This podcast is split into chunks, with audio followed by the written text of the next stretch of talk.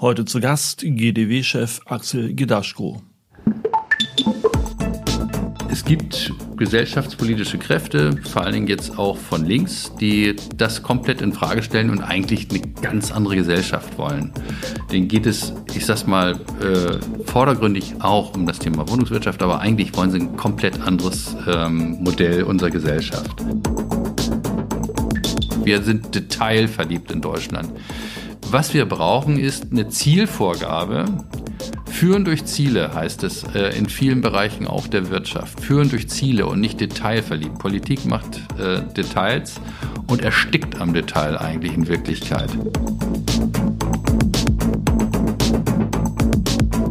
Das ist der Immobilieros Podcast von W&R Immocom. Alle zwei Wochen Helden, Geschichten und Abenteuer aus der Immobilienwelt mit Michael Rücker.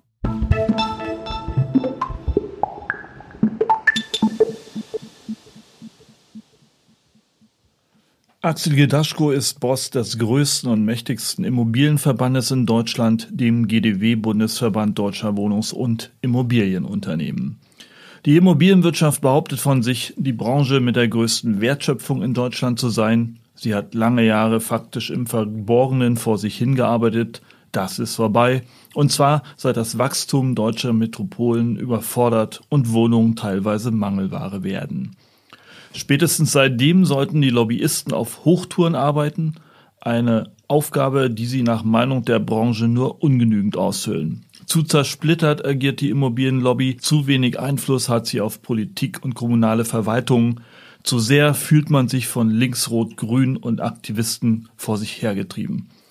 Ich habe Axel Gedaschko mit dieser Frage konfrontiert, mit ihm darüber gesprochen, ob er denn überhaupt sinnvolle Lobbyarbeit machen kann, wie sie funktioniert warum es keine lauten Kampagnen der Branche gibt und warum man zusieht, wenn Enteignungsdebatten vom Zaun gebrochen werden. Was hat die Baukostensenkungskommission, in der er mitgearbeitet hat, überhaupt gebracht? Warum müssen Immobilieneigentümer eine CO2-Umlage zahlen und nicht die Nutzer? Was läuft bei der Klimawende schief? Sitzt die Wohnungswirtschaft nach dem Ausstieg der NordLB aus der Finanzierung auf dem Trockenen? Und vieles mehr. Es ist ein etwas längerer Podcast als sonst. Viele Themen, viele Gedanken. Viel Spaß mit Axel Gedaschko.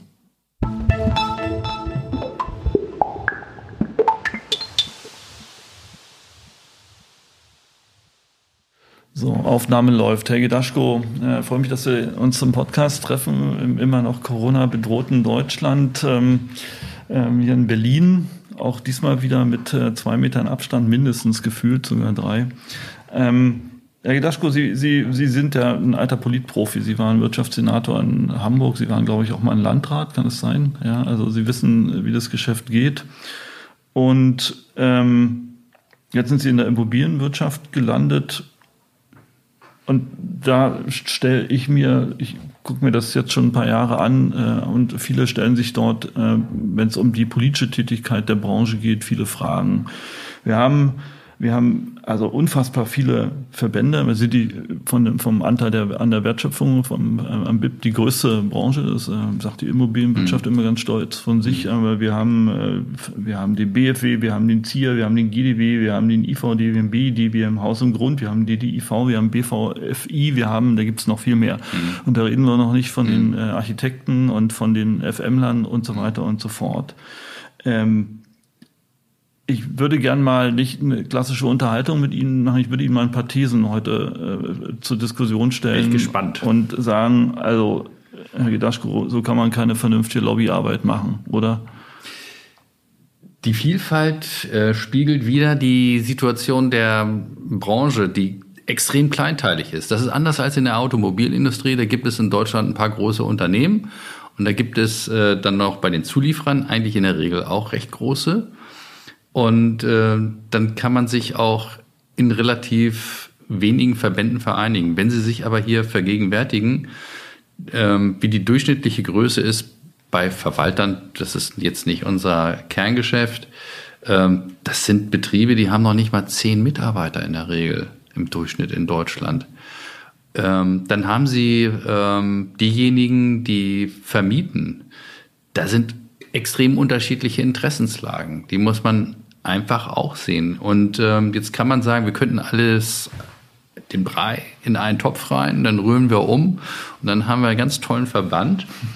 Ähm, ich würde die These wagen, dass dieser Brei wahrscheinlich irgendwie aus dem Topf wieder rausfliegt nach spätestens einem Jahr äh, des gemeinsamen Agierens, weil dann die Interessenslagen zu unterschiedlich sind. Zum Beispiel gibt es, äh, glaube ich, einen kaum aufzulösenden Konflikt zwischen Maklern und Verwaltern. Ähm, das der eine Verband dort nimmt für sich in Anspruch, das zu machen, was auch der andere tut. Das sind äh, Rivalitäten, die dann äh, ein wenig kleiner sind, wenn sich die Menschen, die an den Spitzen der Verbänden stehen, tatsächlich verstehen. Ähm, dann kann man im Übrigen auch viele Dinge machen. Und dann ist es vielleicht eigentlich egal, ob es viele Verbände sind, weil sonst hast du, wie zum Beispiel auch ähm, beim äh, Bundesverband der deutschen äh, Industrie extrem unterschiedliche Sparten, die sich zwar in einem Verband vereinigen, aber innerhalb des Verbandes bekriegen. Aber jetzt mal im Ernst, ich meine äh, nichts gegen Makler und Verwalter, aber wenn man sich die Wertschöpfungskette ansieht, dann sind das äh, im Vergleich zu bleiben wie bei der Automobilindustrie diejenigen, die die Kabel in die Reifen schnitzen. Ja, also nicht wirklich, äh, nicht wirkliche Gewichte. Ja, also welche Rolle hat der GDW innerhalb des, des Konzerns? Also sie, sie, sie lassen sich ja nicht äh, in, in den Suppentopf schmeißen damit. Ja, sie sind ja sozusagen der Suppenwürfel eigentlich, oder? Also wir sind äh, bei den Immobilienverbänden natürlich der größte aufgrund der Tatsache einfach, dass die Struktur dieses Verbandes, was den Bereich Wohnungswirtschaft angeht, klar konzentriert ist, einen klaren Fokus hat und dann auch noch ähm, eine Größe hat, die ähm, größer ist als alle anderen Verbände. Und ich glaube auch, dann spielt noch die innere Ausrichtung auch eine Rolle. Also ähm, wir sind nicht nur die reinen ähm, Quartalsjunkies, sondern wir betrachten das gesamte Thema Wohnen. So. Und in dem Moment wirst du A, äh, als, ich sag's mal, großer Player wahrgenommen und B, als jemand, der das tatsächlich auch äh, mit einer gesellschaftlichen Verantwortung versieht, was er tut und nicht nur als Geschäftsmodell. Okay, aber dann, wenn wir jetzt sozusagen mit dem größten Verband von allen sprechen, quasi der Speerspitze der Immobilienwirtschaft, dann gehen wir mal in Medias Res zumindest in meiner Wahrnehmung, ich habe mit vielen Leuten mhm. gesprochen, äh, hat sich in den letzten Jahren eine Situation immer mehr verschärft und ergeben, dass das Gefühl eintritt oder auch in der Realität sich herausstellt, mhm. dass die Immobilienwirtschaft im Prinzip von der Politik und gerade von links-rot-grüner Seite vor sich hergetrieben wird. Ja, gucken wir uns das ganze Thema Regulierung des Marktes an. Ja, die Linke hat in bester Manier hier in Trumpscher Manier faktisch äh, äh die Enteignungsdebatte, also den Grundfesten der Republik gerüttelt losgetreten, um hinterher mehr oder weniger äh, ohne große Gegenwehr den Mietendeckel durchzuschieben. Und äh, ich, meine These ist, die Immobilienwirtschaft reagiert eigentlich erst, wenn es zu spät ist. Eigentlich haben die Verbände versagt, Herr, Gedaschko. Das hätte nicht passieren dürfen. Ich würde mal eine Gegenthese wagen. Ähm, wir haben in Deutschland eine Situation, wo wir eine komplette Verschiebung der politischen Arithmetik haben. Ähm, es gab einen gesellschaftlichen Konsens, dass es eine soziale Marktwirtschaft gibt in Deutschland, die Deutschland gut getan hat, all die Jahre. Ähm, und es gibt gesellschaftspolitische Kräfte, vor allen Dingen jetzt auch von links, die das komplett in Frage stellen und eigentlich eine ganz andere Gesellschaft wollen. Denen geht es, ich sag's mal, äh, vordergründig auch um das Thema Wohnungswirtschaft, aber eigentlich wollen sie ein komplett anderes ähm, Modell unserer Gesellschaft. Und ähm, das, was wir erleben, erleben auch andere. Das heißt, ähm, es ist kein Phänomen, äh, dass man mit Verbandsarbeit äh, irgendwie beseitigen könnte. Das ist Illusion. Was wir hier erleben, ist schlicht und ergreifend etwas, das habe ich mal zu meinen Studentenzeiten erlebt, das ist eine gesellschaftspolitische Auseinandersetzung um den Kurs der Bundesrepublik Deutschland. Also es geht wirklich um mehr und dass die Wohnungswirtschaft genau wie andere Bereiche, alles was groß ist, was Industrie ist, ist auch äh, genauso in diesem Skat mit drin wie wir, ähm, soll enteichnen, Banken sowieso. Also im Prinzip die gesamte Wirtschaft soll auf äh, links gekrempelt werden und wir brauchen deshalb jenseits von Verbandsarbeit, die müssen wir natürlich trotzdem tun, ähm, die Erkenntnis, auch bei den äh, angestammten Parteien, dass es hier eine grundsätzliche Diskussion gibt, dass man auch grundsätzliche Antworten geben muss und nicht nur Antworten so aus der Tagesmenge heraus. Wenn man das weitermacht, dann lässt man viele Fragen, die von links gestellt werden, die sind ja nicht alle unberechtigt, das kann man ja nicht sagen. Das sind auch berechtigte Fragen. Und die Frage ist auch, wie entwickle ich eine soziale Marktwirtschaft weiter? Die steckt auch dahinter. Und darauf müssen Antworten gegeben werden. Da können wir als Verband bedingt eine Antwort geben, eng begrenzt nur auf unser Themenfeld. Aber was wir brauchen, ist die klare politische Erkenntnis. Hier haben wir es mit einer gesamtgesellschaftlichen Diskussion zu tun. Aber muss man dann da als Verband nicht gerade deshalb aktiv in die Bütt gehen und wirklich, äh, also wirklich proaktiv agieren. Also ich erinnere mal an die äh, Diskussion, die wir hier in Berlin erlebt haben, als die Linke lautstark gefordert hat, die kommunalen Unternehmen sollen aus ihrem Mitgliedsverband BBU austreten, weil so jemand wie Deutsche Wohnen dabei ist. Mhm. Also wird da an den Grundfesten der Demokratie gerüttelt. Mhm. Und äh, mit Verlaub, wo war da der GDW? Wo, äh, wo war der Aufschrei? Also der Aufschrei war da und wir haben auch klar und deutlich gesagt, bloß Sie müssen auch sehen, es ist ganz interessant zu sehen, wie ähm, Medien in dieser Zeit dann auch bestimmte Dinge wahrnehmen oder nicht wahrnehmen. Äh, wenn wir diese Diskussion verfolgen und wir haben das sehr, sehr intensiv äh, nicht nur verfolgt, sondern dann ja uns auch intensiv eingebracht, genauso wie auch der Regionalverband BBU, dann kann man feststellen, am Anfang der Diskussion gab es keine gesellschaftliche Gegenwehr. Wir haben Berechnungen auf den Tisch gelegt. Also das ist unsere klassische Verbandsarbeit. Ich sage mal ganz deutlich, wir sind nicht diejenigen, die marktschreierisch unterwegs sind in der Regel. Warum nicht? Sondern äh, weil es langfristig, ja, langfristig bringt es nichts. Hm. Sie verschrecken vor allen Dingen diejenigen, die sie wirklich brauchen und die sie auch unterstützen. Wenn wir also marktschreierisch mit so wie links das macht, teilweise auch wirklich abstrusen Argumenten, richtig falschen Zahlen agieren.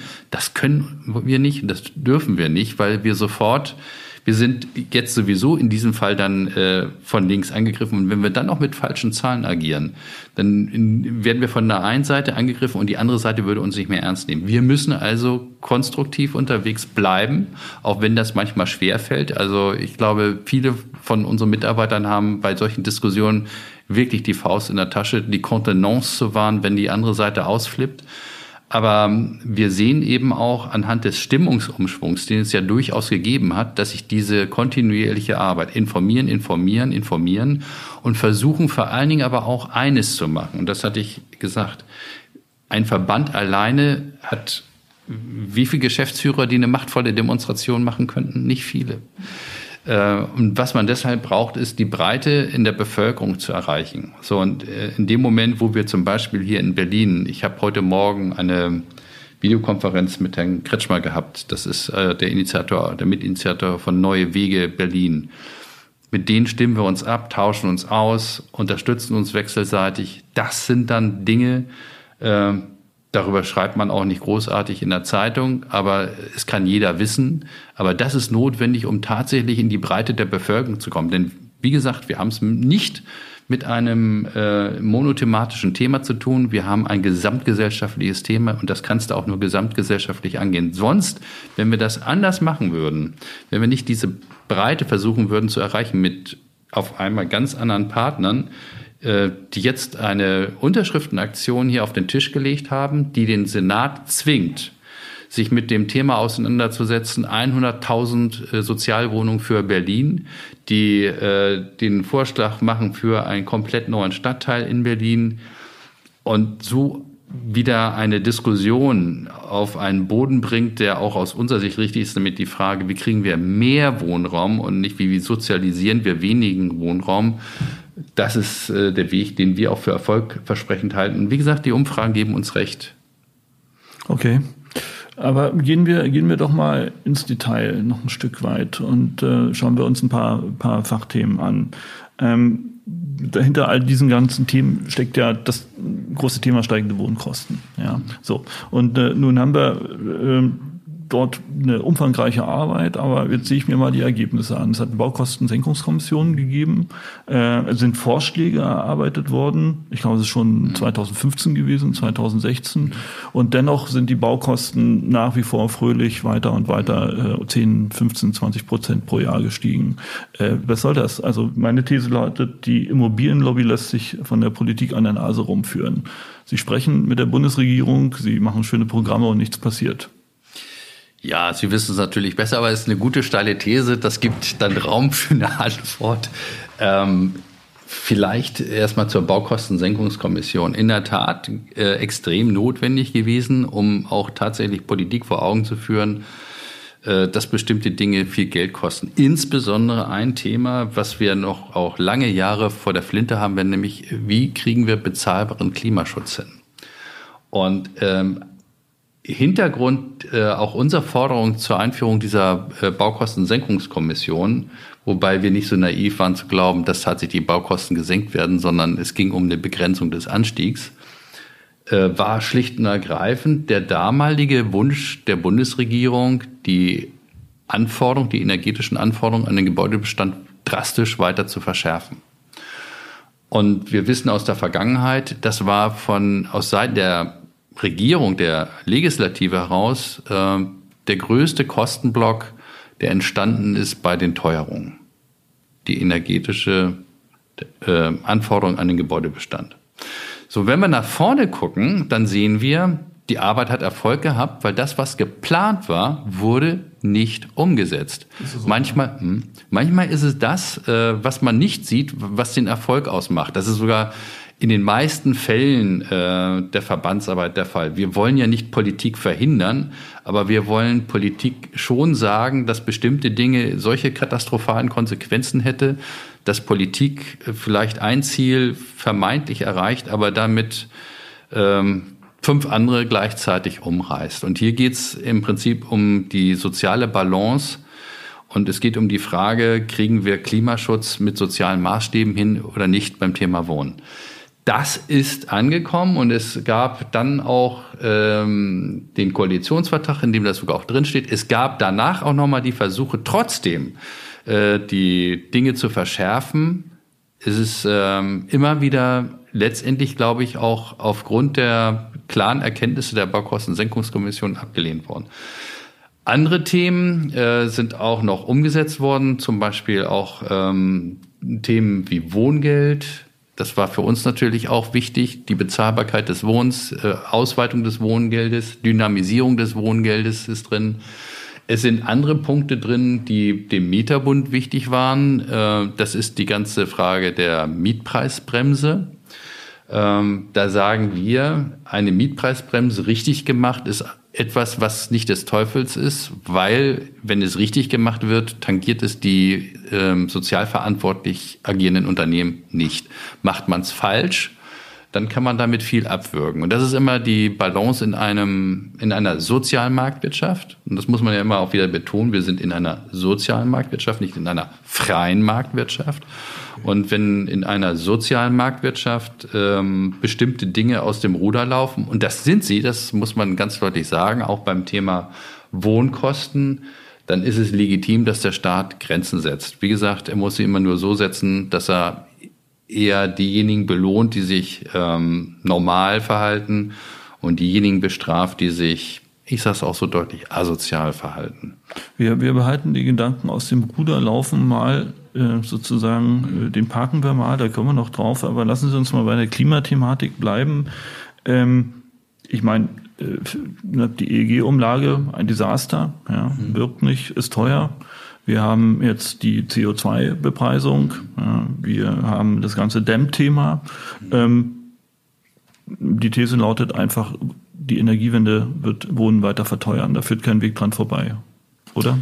Also ich würde es zusammennehmen, Energiewende plus Klimaschutz sind die Herausforderungen in der Tat. Und ähm, wir sind jetzt ja in einer Phase, wo man gerade auch vor dem Hintergrund, dass Millionen von Menschen in Kurzarbeit kommen, und äh, Hunderttausende von Menschen arbeitslos werden und deutlich weniger Haushaltseinkommen zur Verfügung steht, nicht einfach so weitermachen können. wie bisher, weil wir die Menschen gnadenlos überfordern. Was muss anders gemacht werden? Wenn wir uns, äh, ich würde da gerne noch mal ganz kurz auf einen, auf einen inhaltlichen Punkt kommen, weil das ist für mich der Ausgangspunkt der Überlegung, was müssen wir anders machen. Da muss man sich ferner eines anschauen. Äh, wir haben in den letzten Jahren Milliarden von Geld ausgegeben, um Häuser zu sanieren, energetisch zu sanieren. Wir haben das mit Unterstützung von Milliarden staatlicher Gelder gemacht. Wir haben Hunderttausende von Wohnungen gebaut, über eine Million in den letzten fünf Jahren, die energetisch tippitoppi sind, aber wenn man den spezifischen Quadratmeterverbrauch anguckt an Energie in Deutschland, wo alleine schon diese Neubauten ja diesen Verbrauch eigentlich spezifisch senken müssten, stellen wir eben fest, dass klimabereinigt, temperaturbereinigt, quadratmeterspezifisch der Verbrauch in Deutschland seit Jahren, seit fünf bis sieben Jahren nicht mehr sinkt.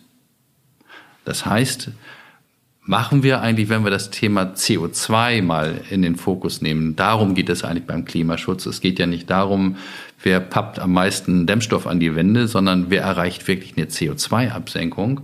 Dann muss man sagen, da sind wir irgendwie wohl dann irgendwann auf den Holzweg gekommen. Wir haben über Jahre, können wir in unserer Statistik sehen, hat das relativ gut gewirkt. Und dann ist jetzt aber ein äh, Tableau erreicht, wo es kein Runter mehr gibt. Und das Geld wird trotzdem investiert. Also, was läuft schief? Da ist zum einen der Verbraucher. Äh, der berühmte Rebound-Effekt. Der Verbraucher fühlt sich wohl in seiner Wohnung. Früher hat er, äh, wenn das Haus nicht so gut gedämmt war, vor allen Dingen das Wohnzimmer temperiert. Ähm, jetzt ist das Haus ja gedämmt. Jetzt temperiere ich auch das Schlafzimmer ein bisschen mehr, die Küche sowieso und äh, das Bad dann ganz viel. Ähm, unterm Strich äh, ist die Rechnung so, es ist genauso viel Energie rausgekommen äh, wie früher. Das ist die eine Geschichte. Dann haben wir eine andere Geschichte. Ähm, die ganzen theoretischen Verbräuche beispielsweise beruhen auf einem Vergleichshaus, das steht in Potsdam und wird mit 20 Grad temperiert. Das ist natürlich kompletter, ich sag's mal wirklich jetzt so klar, äh, Betrug. Das ist so ein bisschen wie Dieselskandal, bloß staatlich angeordnet, weil die Bevölkerung verhält sich anders. Sie sitzt nicht bei 20 Grad. Also wenn ich meiner Frau sagen würde im Winter, Schatz, 20 äh, Grad ist aber wirklich die Top-Temperatur, die du im Wohnzimmer kriegst, dann äh, würde ich mich bald, glaube ich, äh, woanders wiederfinden. Aber Herr Gitaschko, bei der, das ist ein gutes Beispiel. Bei der, die, beim Dieselskandal hat es die Krawalltruppe von der Deutschen Umwelthilfe gegeben, die es geschafft haben, dass VW jetzt Milliarden zahlt. Ja, sie sind ein viel größerer Dampfer als die Rumpeltruppe von denen und äh, die Dämmung wird weiter dran liegen. Wir können hier nicht klagen, das ist das Doofe. Also das wäre eine interessante, wenn, also wirklich die Frage ist interessant, wenn man hier sozusagen das irgendwie auf dem Klageweg klar machen könnte, dass das eigentlich so ist, bloß wir haben keinen juristischen Anfassungsdruck für das. Was wir gefordert haben und wo putzigerweise äh, keiner so richtig drauf eingehen will, ist, wir wollen verifizieren, wie hat was gewirkt, was wir machen, um dieses Phänomen aufzulösen, dass seit Jahren keine Absenkung der Energieverbräuche mehr da ist. Das muss ja eigentlich jeden, der wirklich das Klimaziel erreichen will, interessieren, woran das denn liegt. Aber muss das nicht klassische Lobbyarbeit lassen? Ich stelle mir das immer so mhm. vor, dass Sie jetzt Ihre Heerscharen von Mitarbeitern in die Kantine des Bundestages schicken und mit den Abgeordneten und dessen Referenten sprechen oder mal eine Studienreise nach Bali organisieren oder was machen Sie denn da dann? Also ich meine, wir fordern, ja, wenn man, also man kriegt alle Probleme aufgelistet, wunderschön. Wenn ich mal ein Problem, eine Problemschau machen will, gehe ich auf die Seite des GDW, ja, aber wir fordern und äh, es passiert trotzdem nichts. Was, wie geht Lobbyarbeit? Wie funktioniert Lobbyarbeit? Ja. Ähm, also im besten Fall schreiben Sie natürlich erstmal einen ganz freundlichen Brief an äh, unsere jetzige Umweltministerin. Sie schreiben einen Brief, äh, der so ähnlich lautet an den ähm, Wirtschaftsminister und Sie schreiben einen Brief an den Bauminister. Damit fängt schon das Drama eigentlich an in Deutschland, weil letztendlich in all drei Häusern ist dieses Thema so ein bisschen verankert. Jeder hat einen, einen Teil der Suppe auf seinem Teller. Und ähm, jeder möchte dann, das ist dann noch das Interessante, die Suppe so ein bisschen anders würzen. Das heißt, wir können da gar nicht mit einer, äh, mit einem Brief letztendlich loslegen, sondern wir müssen dann gucken, äh, wie wollen eigentlich die Köche die Suppe haben und versuchen das zu analysieren. Das ist der, die, die Grundvoraussetzung dafür, dass man überhaupt erfolgreich sein kann, dass man schon mit der Analyse richtig liegt, äh, wo die Leute hinwollen. Dann stellen sie aber fest, äh, wenn sie glauben, jetzt wissen sie es, dass innerhalb eines Ministeriums mindestens noch wieder drei verschiedene Strömungen da sind, die dann auch noch was Unterschiedliches wollen. So, Sie, Sie, merken, Sie zerfasern sehr schnell in Ihrer Tätigkeit und Sie bräuchten eigentlich so viele Mitarbeiter, wie die Telekom hier in äh, der Bundeshauptstadt äh, zugegen hat, um wirklich alle Leute ähm, in, zu informieren. Haben wir natürlich nicht. Ähm, und äh, das ist eigentlich auch eine ganz interessante Frage, sozusagen die, die äh, Außendienstleistung. Ähm, dafür hat ein Verband eigentlich sehr wenig Mitarbeiter, weil wir haben Spezialisten für jedes Gebiet und jeder Spezialist ist Spezialist, ein Spezialist in seinem Gebiet. Und Sie bräuchten Vertriebler sozusagen. Und der ist nicht vermehrbar. Wir suchen uns natürlich äh, Verbündete und damit sind wir bei der Anfangsfrage, die Sie hatten. Und ähm, es hat sich hier äh, eine Selbsthilfetruppe zusammengeschlossen. Der Immobilienverbände nennt sich Bundesarbeitsgemeinschaft der Immobilienverbände Deutschlands. Ähm, da wechselt der Vorsitz jedes Jahr und damit es dann nicht irgendwie den Primus inter pares gibt, damit klar ist, das sind gleiche unter gleichen. Im Moment bin ich das gerade, nächstes Jahr ist es wieder ein anderer. Und dort versuchen wir dann genau solche Fragen tatsächlich dann gemeinschaftlich äh, abzustimmen, damit dann auch die Immobilienverbände gemeinschaftlich solche Themen äh, spielen. Jetzt zum Beispiel äh, ein Thema, was wieder sehr wichtig sein wird, und Grundlage ist dann auch wieder für Politik ist, äh, die DENA wird eine neue Leitstudie machen. Da geht es dann um die Frage tatsächlich, a, die Europäische Union hat jetzt die Klimaziele festgelegt, b, die Bundesregierung hat Klimaziele festgelegt. Wir hatten früher immer noch gerechnet mit einem Minus von 80 Prozent, was wir erreichen müssen an CO2 bis 2050. Wir wissen jetzt, das gilt nicht mehr. Jetzt sind nochmal 15 Prozentpunkte drauf bekommen. Und das ist nicht nur ein linearer Anstieg der Notwendigkeiten, der daraus resultiert, sondern das ist brutal, was mehr gemacht werden muss und was auch mehr an Kosten daraus resultiert. Und jetzt zu der Frage, was müssen wir denn eigentlich wirklich anders machen? A, wir haben den Verbraucher vergessen. Das ist das ganz große Manko in der ganzen Geschichte. Der spielt in der Vergangenheit keine Rolle. Ähm, wir haben immer nur an die Wand gedacht.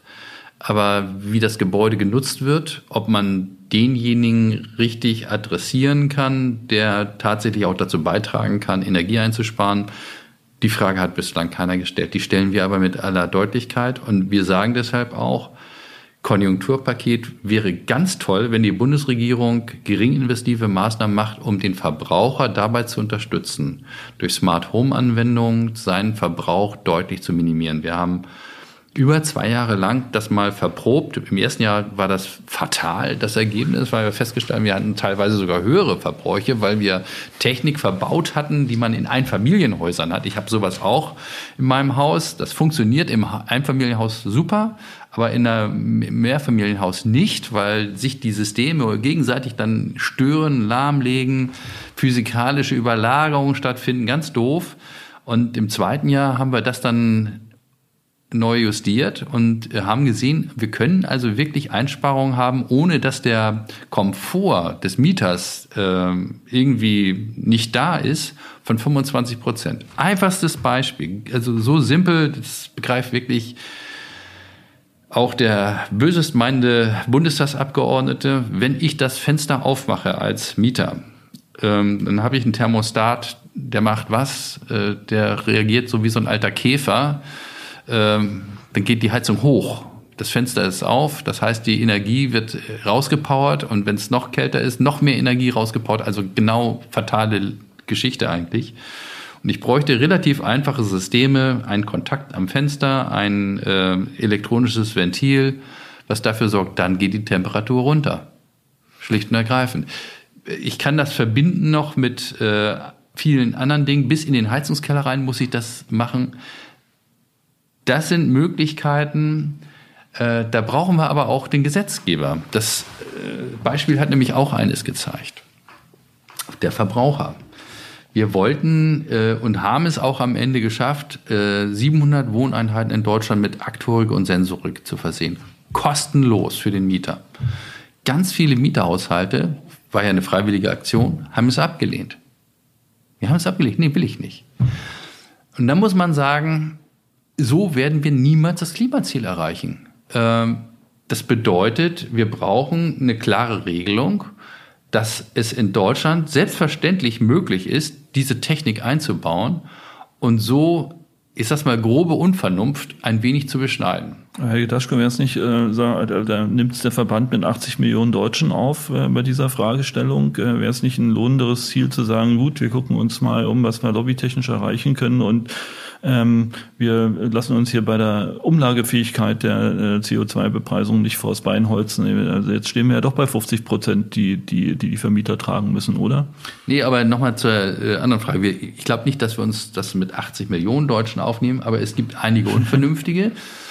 Die Mehrheit, die deutliche Mehrheit, da würde ich sagen, die sind äh, durchaus vernünftig. Die sehen auch, dass man da was machen muss und die sehen auch, dass man, wenn es persönlich kein, kein großer Einschnitt ist in die Lebenssphäre, dann, dann hört es immer auf. Aber wenn das kein großer Einschnitt ist, dann sind sie dazu auch bereit. Und wenn man dann auch sagt, du, nach zwei, drei Jahren ist das, was es kostet, hast du wieder drin.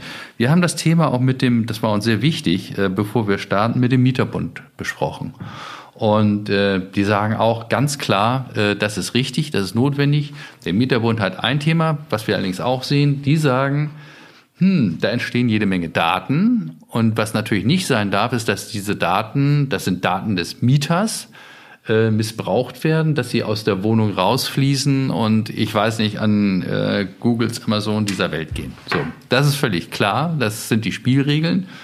Ähm, da müssen wir absolut vertrauenswürdig sein, sonst werden wir an dieser Seite das nicht gewinnen. Ähm, Thema CO2-Steuer, ähm, auch eine ganz interessante Diskussion. Ähm, diese CO2-Steuer, die jetzt bezahlt werden muss für alles, was wir machen in Deutschland, auch fürs Wohnen. Es überrascht mich nicht, dass wir das Wohnen nicht rausgenommen haben. Das wäre sonst der einzige Lebensbereich. Das wäre auch weltfremd, das muss man ganz deutlich sagen. Das ist eine Konsequenz letztendlich. Ähm, wir haben als Deutschland Klimaziele unterschrieben und jetzt wird ernst gemacht. Und ich halte im Grundsatz die Steuerung über einen CO2-Preis auch für richtig. Solange man über einen CO2-Preis äh, ernsthaft steuern will und nicht den, das noch begleitet mit anderen Dingen, wird tatsächlich derjenige, der von diesem Preis betroffen ist, ob es der Verbraucher ist oder der Vermieter in, unserem, äh, in unserer Branche jetzt.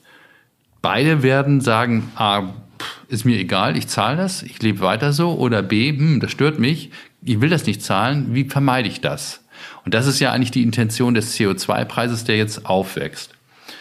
Man muss nur eins sagen, es gibt ja die Freunde, die am Freitag immer auf der Straße gehen, die hätten ja am liebsten gleich 180 Euro die Tonne CO2-Preis gehabt ähm, wenn man sich mal einmal vergegenwärtigt, äh, was das für eine Konsequenz gehabt hätte für das Thema Wohnen, dann wäre die Kon Konsequenz gewesen bei, ich sag's mal, vier Tonnen CO2, die eine Wohnung so im Durchschnitt pro Jahr ausstößt, dass alleine äh, pro Vermieter und Mieter pro Wohneinheit, ich sag's mal so, 380 Euro pro Jahr rausgekommen wären als Mehrbelastung.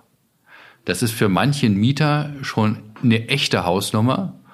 Und äh, in der Massierung der Wohneinheiten, wenn ich ein Vermieter bin und ich habe 1000 Wohneinheiten und ich habe das jedes Jahr als wegfließendes Geld, wäre es für beide Seiten nicht händelbar gewesen. Deshalb ist es richtig, dass man jetzt mit einer kleineren Zahl anfängt. Jetzt sind es 25 Euro die Tonne und das langsam aufwachsen lässt. Und was wir sehen, ist auch, ähm, ein anderes Engagement. Wir haben immer gesagt, wir halten äh, das, was bislang gemacht wurde, dass man auf U-Werte und die Fensterwinkel guckt und alles genau reglementiert für nicht zielführend, weil es viel zu teuer ist. Das ist auch eine Teil der Antwort. Wir sind detailverliebt in Deutschland. Was wir brauchen, ist eine Zielvorgabe, Führen durch Ziele heißt es äh, in vielen Bereichen auch der Wirtschaft. Führen durch Ziele und nicht detailverliebt. Politik macht äh, Details und erstickt am Detail eigentlich in Wirklichkeit.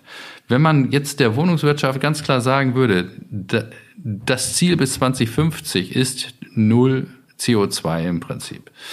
Äh, wir haben Zwischenziele. Und alleine danach äh, musst und sollst du handeln. Alles, wenn du nicht danach handelst, wird es teurer werden für dich.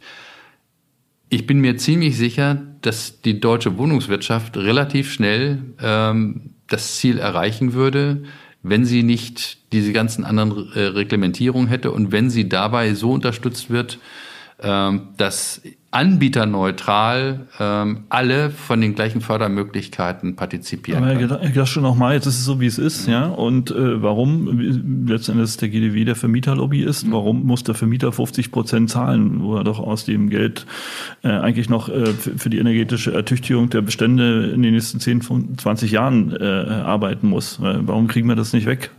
Wir, ja, wir, ich glaube, wenn man sich halbwegs ernst nimmt als Verband, dann kann man nicht sagen, wir, wir wollen das weghaben. Warum nicht? Stellen Sie sich vor, äh, Sie sind Mieter. Es ist immer schön, bei solchen Fragen sich in die Position des anderen reinzuversetzen. Stellen Sie sich vor, Sie sind Mieter und Sie sollen komplett ähm, das an CO2 kosten, was in der Wohnung verbraucht wird. Nun könnte man sagen, ja, das ist ja der Mieter selber, der dreht die Heizung auf. Die nächste Frage ist aber dann vom Mieter, warum kriege ich meine Energie zum Beispiel aus einer Fernwärme, die komplett veraltet ist, die mit Kohle befeuert wird, wo der CO2-Anteil so riesig ist, dass ich hier mit so immensen Kosten belastet werde.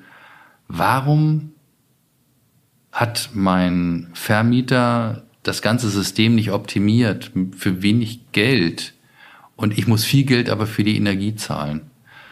Der Vermieter wiederum kann sagen, tja, Mensch, ich habe jetzt hier alles getan und da oben sitzt einer und äh, dreht die Heizung auf und lässt die Fenster offen. Das heißt, beide, beide sind verantwortlich und das spiegelt sich auch in dieser Regelung wieder. Und wenn man sich grundsätzlich äh, dafür entscheidet und sagt, ein CO2-Preis ist die richtige Steuerungsgröße und das ist er, dann kann man nicht sagen, für alle soll das gelten, aber für unseren Bereich nicht. Das funktioniert nicht. Okay, bleiben wir mal bei dem Thema Steuerungsgröße. Mhm. Ähm, kommen wir mal zu der nächsten These. Äh, wir sehen, ne, von, aus allen Richtungen, Baukosten, äh, Klimawende etc. pp. kommt der Preis des Wohnens unter Druck. Mhm. Ja, so. Ähm, das heißt doch aber, die Kosten steigen so oder so. Mhm. Und der Ansatz, den der eine oder andere noch vor sich herträgt, dass äh, Wohnen nicht mehr als 30 oder 40 Prozent des Haushaltsnettoeinkommens kosten darf, ist völliger Quatsch. Ja, sondern umgekehrt, Wohnen muss teurer werden, damit der Preis wieder wirklich steuerungsrelevant wird und man an allen Ecken und Enden anfängt zu, zu sparen. Nur teure Preise sind ein Garant für niedrige Preise. Ähm, ist theoretisch, theoretisch in vielen Wirtschaftsbereichen richtig äh, insbesondere dort, wo man sich aussuchen kann, ob man tatsächlich beispielsweise ein Produkt kauft oder nicht kauft. Wohnen muss dummerweise jeder, das kann ich mir nicht aussuchen und dann wird es äh, problematisch, äh, wenn ich überhaupt keine Chance habe, mir auch Wohnungen beispielsweise auszusuchen, weil es keine gibt. Gibt es andere Bereiche in Deutschland, davon gibt es ja nicht ganz wenige. Da haben wir ganz viele Wohnungen, da ist der Kunde König, er sucht sich das aus und alleine über dieses Momentum ähm, haben wir in Deutschland ein komplettes Preisgefälle. Äh, und das zeigt, dass äh, Markt ähm, bis zu einem gewissen Maße funktioniert. Und Markt ab einem gewissen äh, Momentum, dann nämlich, wenn überhaupt gar keine Wohnungen da sind oder wenn viel zu viele Wohnungen da sind, also wenn das Gleichgewicht nicht stimmt, entweder für den Vermieter nicht mehr funktioniert oder für den Mieter nicht mehr. Aber wenn es halt teurer wird, dann muss man halt rausziehen. Wo ist das Problem? Wohin? Sie haben Regionen in Deutschland, ähm, wir haben äh, Situationen, ich nehme mal jetzt München. In München ist es Usus, ähm, dass Polizisten sich keine Wohnung mehr in München leisten können, wenn sie dorthin versetzt werden. Die wehren sich mit Händen und Füßen gegen München, weil sie genau wissen, dass dann so viel Geld äh, ihres Einkommens ähm, Polizisten gehören zu einer Gruppe, die in Deutschland äh, nicht so blendend bezahlt wird aus meiner Sicht, äh, die sich das nicht leisten können. Und wenn wir dann sehen, was sind die Konsequenzen, äh, die mieten sich zu acht, zu neunt äh, Bettenlager, ich sag's mal wirklich so, anders ist das dann nicht mehr, äh, um überhaupt ihr, ihrem Job sind versetzt worden, nach München nachgehen zu können, dann sind das Verhältnisse, die können wir nicht akzeptieren als Gesellschaft. Und das sind nicht nur jetzt Polizisten, sie haben Mitarbeiter von Flughäfen, die nicht viel verdienen. Sie haben Bahnbedienstete, die nicht viel verdienen. Die können sich alle nicht aussuchen, immer unbedingt, wo sie arbeiten, sondern sie haben festen Arbeitsplatz. Die können auch kein Homeoffice machen als Polizist oder Flughafenmitarbeiter. Und ähm, im gesamten Umfeld sieht es nicht anders aus. Das heißt, ähm, dort, wo aus unterschiedlichsten Gründen, teilweise auch aus ähm, klaren Fehlern der Kommunen, die viel zu wenig Bauflächen ausgewiesen haben, damit mehr Flächen, mehr gebaut werden kann, wo man auch teilweise das Falsche äh, auf Flächen hat entstehen lassen, ähm, große Einfamilienhausgebiete. Ähm, das ist schön, das kann man dort machen, wo man wirklich Fläche im Überfluss hat. Aber wenn man eigentlich wenig Fläche hat, dann ist es dringend notwendig, ähm, auch den, der Menge der Menschen eine Menge von Wohnungen zur Verfügung zu stellen. Das heißt, auch die Art und Weise des Bauens ist falsch gewesen. Also Verantwortung auf der einen Seite äh, der Kommunen, aber wenn diese Verantwortung äh, da ist, unsere Unternehmen äh, versuchen alles Mögliche, um dann auf diesen prekären ich sag's mal wirklich, prekären Standort noch das Beste zu machen. Wenn Sie in München auf dem freien Markt heute einen Quadratmeter Boden kaufen, dann können Sie da hinterher nicht mehr günstig vermieten. Das ist äh, ein Stück Wirklichkeit. Äh, es hat lange gedauert, äh, auch bis die Städte umgestellt haben. Die Bodenpolitik, ein ganz wesentlicher Faktor. Die größte Kostensteigerung haben wir übrigens nicht beim Bau. Die größte Kostensteigerung haben wir genau bei dem Punkt Grund und Boden. Ähm, da sind innerhalb von sechs Jahren die Preise äh, mehr als verdoppelt worden in den A- und auch in den B-Standorten und teilweise sogar C-Standorten. Das heißt, das sprengt alles, was wir sonst vielleicht an, an der einen oder anderen Ecke haben bewahren können. Ich hatte vorhin gesagt, Energieeffizienz nicht weiter, keine stärkeren Anforderungen. War der größte Kostenfaktor in der Vergangenheit. Ist jetzt äh, sozusagen beruhigt nützt aber gar nichts, wenn ich eben diese dramatischen Anforderungen habe äh, beim, bei den Bodensachen. Und dann habe ich noch natürlich einen Punkt, da müssen wir auch, das ist auch Markt. Äh, es wird wieder mehr gebaut in Deutschland. Ähm, wir kommen von, ich sag's mal, mal 200.000 Wohneinheiten, sind wir jetzt so Richtung 270.000 gekommen. Das trifft aber auf eine Situation und wir sind jetzt in einer Wirtschaftskrise und wir mal zurück in die letzte Wirtschaftskrise 2007, 2008. In dieser letzten Wirtschaftskrise 2007, 2008 ist ein Gutteil der deutschen Bauwirtschaft in Insolvenz gegangen und es ist nie wieder an den Markt zurückgekehrt. Große Baukonzerne sind verschwunden, komplett verschwunden, sind nie wieder zurückgekehrt. Das heißt, wir haben jetzt eine Situation, wir brauchen äh, eigentlich wieder ein bisschen mehr Wohnungsbau, aber selbst dieses bisschen, wir haben ja mal in der Vergangenheit viel, viel mehr gebaut, aber selbst dieses bisschen ähm, kann von der vorhandenen ähm, Bauwirtschaft gerade mal so bedient werden, führt aber schon zu Engpässen. Engpässen äh, bei den Baustoffen, Engpässen erst recht äh, bei der Bauausführung. Und wenn ich mir äh, technische Gebäudeausstattung angucke, extremste Preissteigerung, ähm, weil es eben kaum Leute gibt, die das alles noch beherrschen. Der Bau von heute ist ein bisschen auch anders, hat viel mehr TGA-Anteile. Ähm, dann sieht man, wir haben eigentlich an vielen Stellen schlicht und ergreifend eine Mangelverwaltung und Mangel das hatten Sie eben ja auch gesagt, geht immer auf die Preise. So, jetzt kann ich manches gesetzlich regeln. Was ich nicht äh, gesetzlich ganz schnell regeln kann, ist A, ich habe auf einmal wieder genug Handwerker. Da kann man ein Zuwanderungsgesetz machen. Für mein Gefühl viel zu spät. Aber jetzt haben wir eins. Muss man sehen, was jetzt in dieser Zeit aus so einem Gesetz wird. Und ähm, man darf nicht als Staat Fehlanreize setzen, die das noch konterkarieren. Und einer der Punkte, die der Staat wirklich komplett falsch gemacht hat, er wollte etwas Gutes tun, hat es aber falsch gemacht. Alle haben darauf hingewiesen, vom Bauhandwerk über äh, die Immobilienwirtschaft ist die degressive Abschreibung.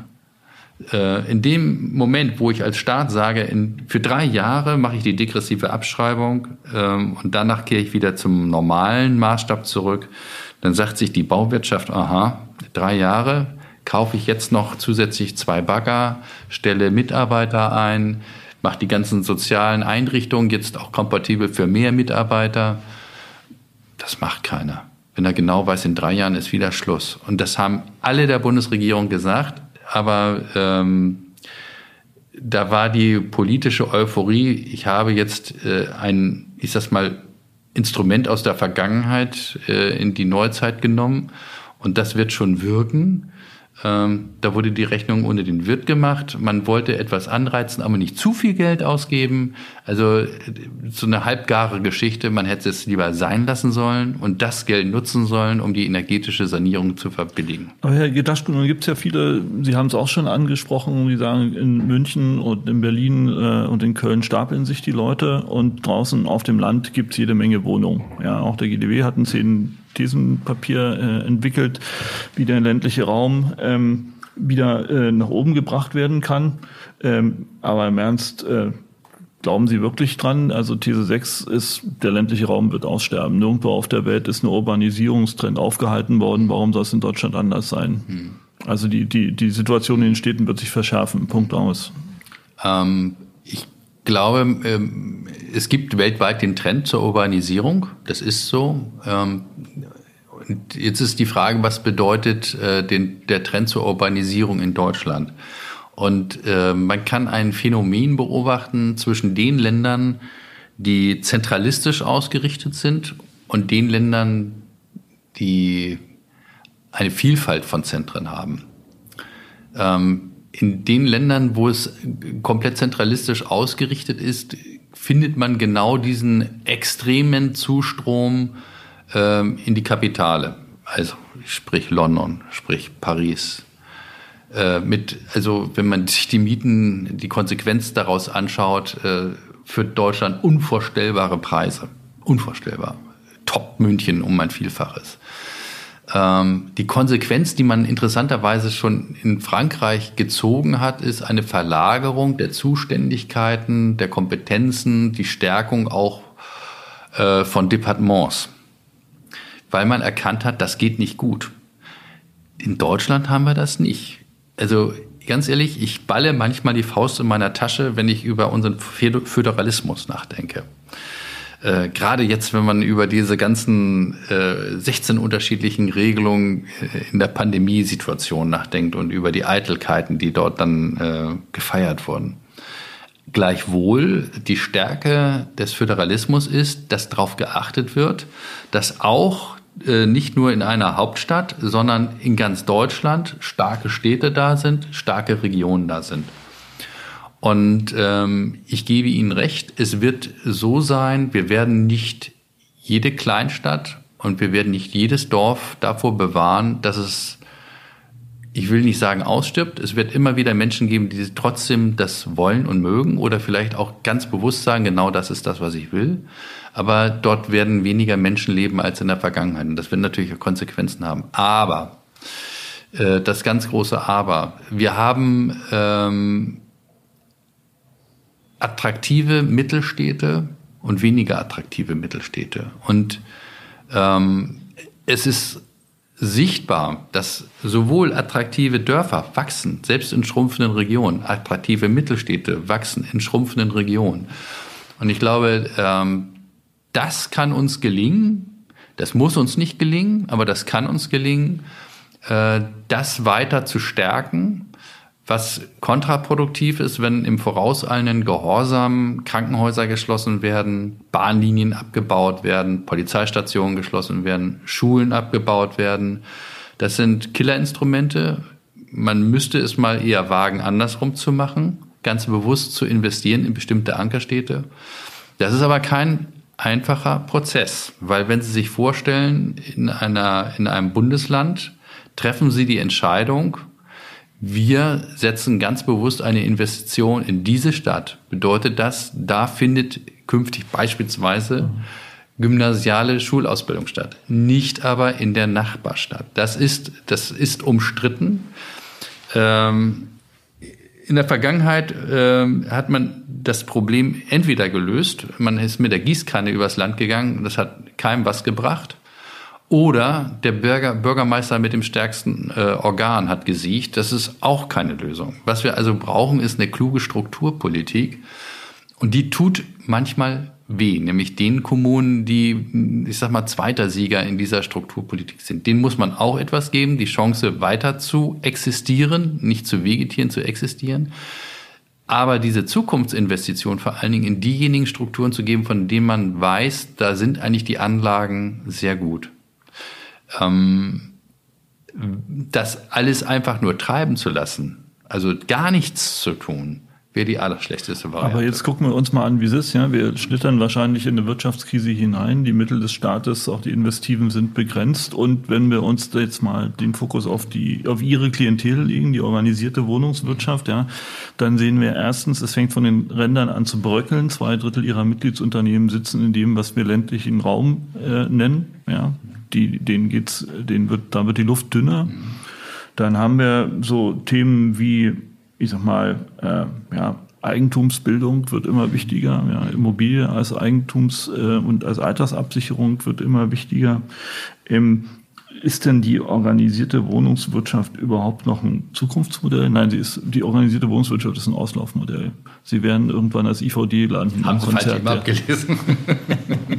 Nein. Äh, also, äh, folgende These. Ich glaube, wie in der Vergangenheit äh, brauchen wir in Deutschland in der Zukunft auch einen gesunden Mix aus allem. Aus äh, Eigentum, aus selbstgenutztem Eigentum, aus vermietetem Eigentum, und vermietetes Eigentum ist das, was wir machen.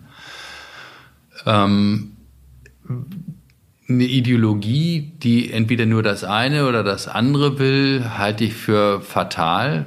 Und wenn man sich anguckt, fast alle weltweit existierenden Studien sagen, der deutsche Wohnungsmarkt ist eigentlich fantastisch. Also ist ein echtes Vorbild für die Welt. Kommt jede Studie eigentlich zu diesem gleichen Ergebnis, weil es eben diesen Mix gibt.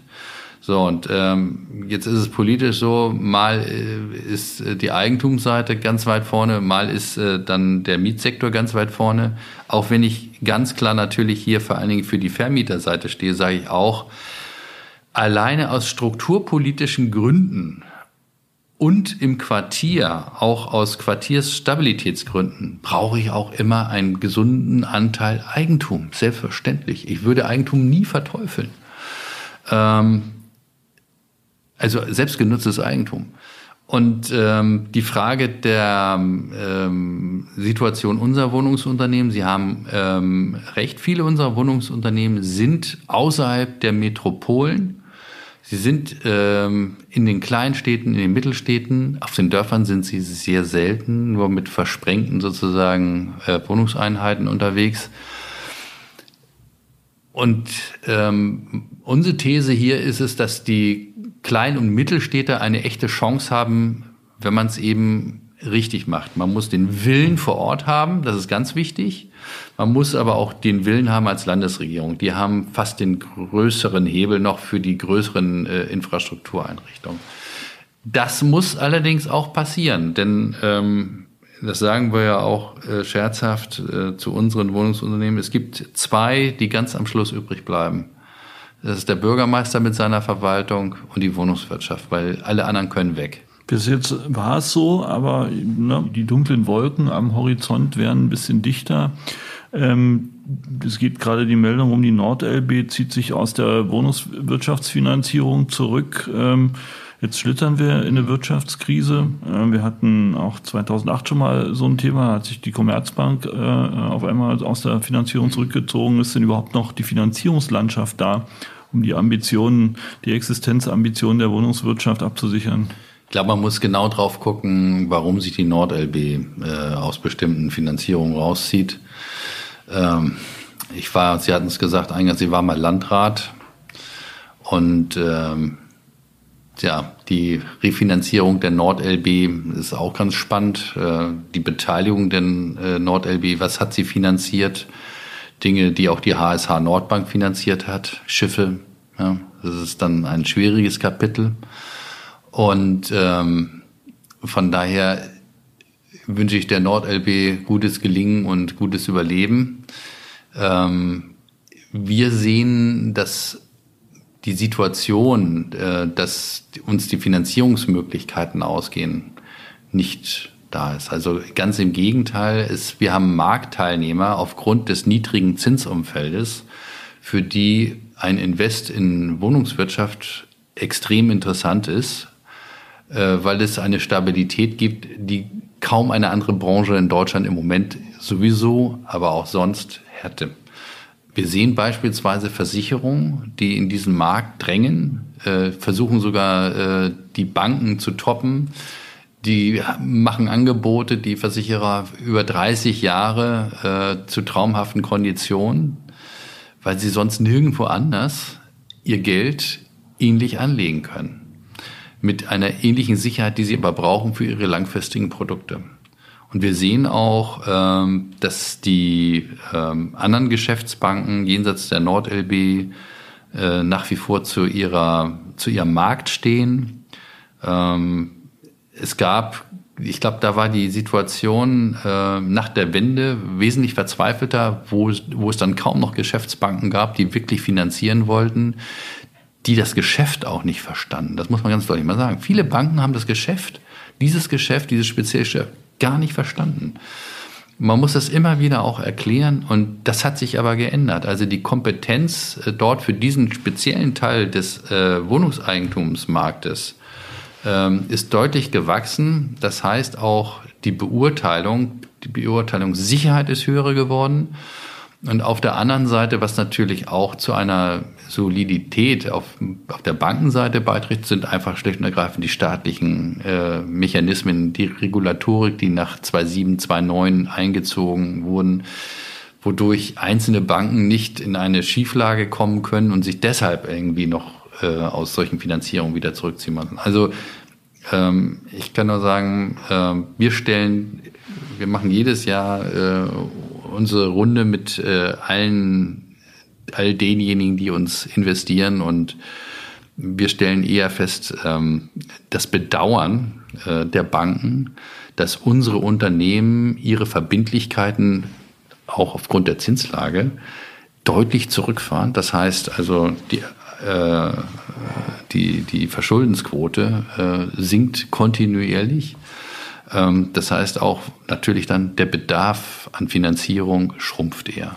Aber vielleicht, äh, letzte These, Herr Gedaschko, kommt ja die, die Welle von einer ganz anderen Seite. Äh, wir haben viel über Zukunftsfähigkeit der Wohnungswirtschaft geredet, über auch die, die konservative Struktur der Immobilie. Und äh, man bekommt eigentlich bei vielen Zukunftsthemen den Eindruck, dass die Wohnungswirtschaft, die Immobilienwirtschaft eigentlich ein Dinosaurier ist. Ja, und äh, man eigentlich jetzt nur noch warten muss, von welcher Seite der Meteor kommt und wer der Gamechanger wird, der Tesla der Immobilienbranche, mhm. der die ganze Branche umkrempelt und zum Schluss die Immobilienleute als ein Haufen Steinebesitzer dumm dastehen lässt. Äh, wie weiter, Herr Gedaschko? Wann also, kommt der, wo, wer, wer wird der Tesla, wovon, wo kommt der Tesla für die Immobilienwirtschaft? Der Tesla, der ist schon da, ähm, aber auf einem Feld, das für die Wohnungswirtschaft bisher nicht beackert wurde, das neu ist, ähm, wo der Meteor nicht dafür sorgen kann, dass ein Geschäftsmodell kaputt geht, ähm, wo aber ähm, mit Sicherheit für die Wohnungswirtschaft Schaden dadurch entstehen könnte, dass man vielleicht gar nicht so sehr äh, Mieten erhöhen muss, um irgendwie das Geld zu erwirtschaften, was man tatsächlich für die Bewirtschaftung braucht, sondern dass man guckt, äh, wenn sich die Welt so dramatisch verändert, dass ähm, Amazon, Google äh, jetzt den Bereich der Digitalisierung natürlich massiv ausleuchten, in den letzten Lebenswinkel reingehen. Wenn man sieht, dass Google Nest in Europa ist, wenn man sieht, dass das Geschäftsmodell ein komplett anderes ist, dass es um die Daten geht, um die Daten der letztendlich Mieter geht und dass man mit dann diesen Daten der Mieter wiederum auch ganz andere Dinge äh, vom Mieter erfährt, wodurch man Geschäfte mit dem Mieter machen kann. Dann ist es eine Frage, äh, wo ist die Grenze? Bis wohin lässt man Google und Nest wirken? Man könnte sagen, pff, ich mache mein Geschäft weiter. Äh, das kann man. Bloß das wird bedeuten, dass Google und Nest irgendwann in der Wohnung sind, ähm, dass der Mieter sich das reinholt. Das darf er. Äh, zur Überraschung mancher Vermieter tatsächlich. Er kann sich das alles einbauen, er muss es nachher wieder zwar rausnehmen, aber er kann das alles einbauen. Und dann ist der ganze, die ganze Wertschöpfung, wo eine Chance wäre für die Wohnungswirtschaft, findet dann woanders statt. Und deshalb ähm, ist es so wichtig, dass sich auch die Immobilienwirtschaft, die sonst in Rhythmen von 50 Jahren denkt, zu Recht, das ist ein ganz anderes Geschäft als Start-up, man muss extrem langfristig bei jeder Investition denken, rechnet sich das? Ist, der, ist das Marktumfeld langfristig, langfristig, langfristig da? So, und jetzt auf einmal kommt man äh, in eine Welt, wo in Monatszyklen gedacht wird, wo PropTechs äh, über Nacht aufpoppen, Ideen gebären. Wer nicht zugreift, ähm, der hat Pech gehabt, weil dann greift ein anderer zu, kauft das PropTech und geht damit dann in den Markt rein. Ähm, unsere Branche hat im Gegensatz zu äh, vielen anderen Branchen einen zweiten Nachteil. Also ist einmal die grundsätzliche Betrachtung von Wirtschaftszeiträumen, die eine Denke prägt. Und das zweite ist natürlich vor allen Dingen ähm, die Größe. Ähm, das durchschnittliche Wohnungsunternehmen in Deutschland, das bei uns ist, hat weniger als 20 Mitarbeiter. Die haben keine Stabsstelle für ähm, künstliche Intelligenz. Die haben keine Stabsstelle äh, für digitale Strategien. Das können die auch kaum bewerkstelligen und äh, eine Stabsstelle mit einem Mitarbeiter bringt schon ein bisschen was, aber auch nicht so viel. So, jetzt kommt es also darauf an, äh, gelingt es uns, jetzt eine Schwarmintelligenz zu schaffen. Dass also viele etwas machen. Und äh, wir haben gerade gegründet ähm, unter Beteiligung von mittelgroßen Unternehmen äh, ein Kompetenzzentrum für diese Digitalisierung, wo der Austausch zwischen den Unternehmen stattfindet. Das sind diejenigen, die es wollen, die schnell sein wollen, die nicht es mit sich passieren lassen wollen. Das sind diejenigen, die auch gucken wollen, wer ist ein guter Anbieter, wer hat sich bewährt, also mit gegenseitigen, wechselseitigen Empfehlungen, bis hin zu dem Punkt, dass man sagt, äh, wir nehmen, wir haben ein Start-up und wir bauen das gemeinsam weiter aus. Ähm, wir haben gerade auch äh, den entsprechenden Mitarbeiter hier eingestellt. Wir werden das mit Unterstützung, universitärer Unterstützung und äh, Forschungsunterstützung auch machen.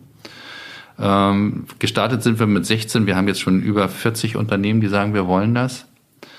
Und das strahlt ab in die ganze Branche, wenn so etwas passiert. Ähm, wir haben äh, ein zweites gemacht. Wir haben ähm, eine Befragung gemacht. Und aus dieser Befragung sehen wir auch Stärken und Schwächen. Die Befragung hat eines ergeben, es gibt eine ganz große Furcht, die ich auch verstehen kann.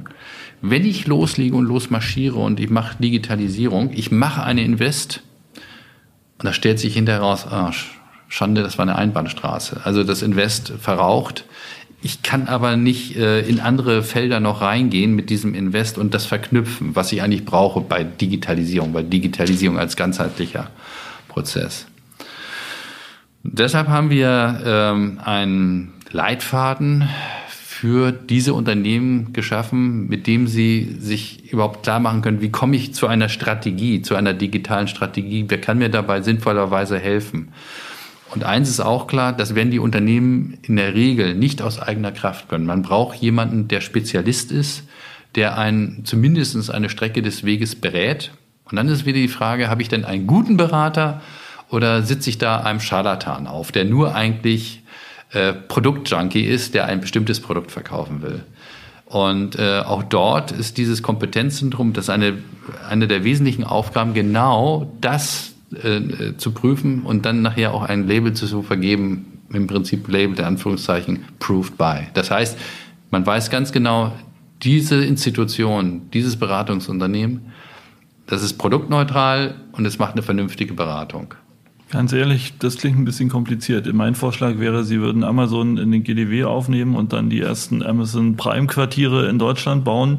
Und dann werden wir sehen, wie billiges Bauen geht, weil man das Geld äh, eigentlich ganz woanders verdient. Also Amazon äh, würde verschreckt werden, glaube ich, äh, von der deutschen Bürokratie. Ich glaube Amazon würde Ihnen 500 weitere Mitarbeiter zur Seite stellen, Herr Gedaschko. Ja, ähm, also Amazon, ich, eins glaube ich wirklich, wir müssen uns sehr genau angucken. Und da schwingt bei mir auch ein Stück Bewunderung mit für die Art und Weise, wie sie das machen. Bis zu einem gewissen Grad. Äh, und ich glaube, wir müssen auch wirklich umdenken. Und wir müssen mit Google reden, wir müssen mit Amazon reden, ja, und das tun wir auch.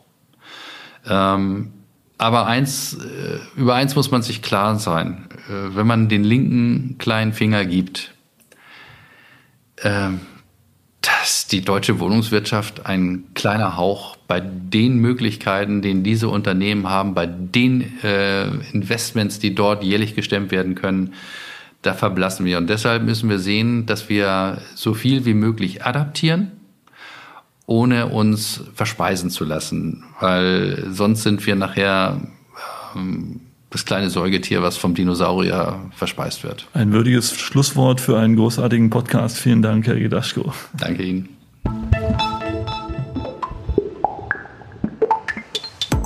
So, harter Stoff. Das war fast eine Stunde mit dem Cheflobbyisten der Immobilienwirtschaft in Deutschland, Axel Gedaschko. Wenn ihr das alles verdaut habt, bitte nicht vergessen, liked uns, wo immer ihr uns hört, bei Spotify, Apple Podcast, dieser Google Podcast oder YouTube. Ich sage Tschüss, bis zum nächsten Mal. Michael Rücker von Immocom.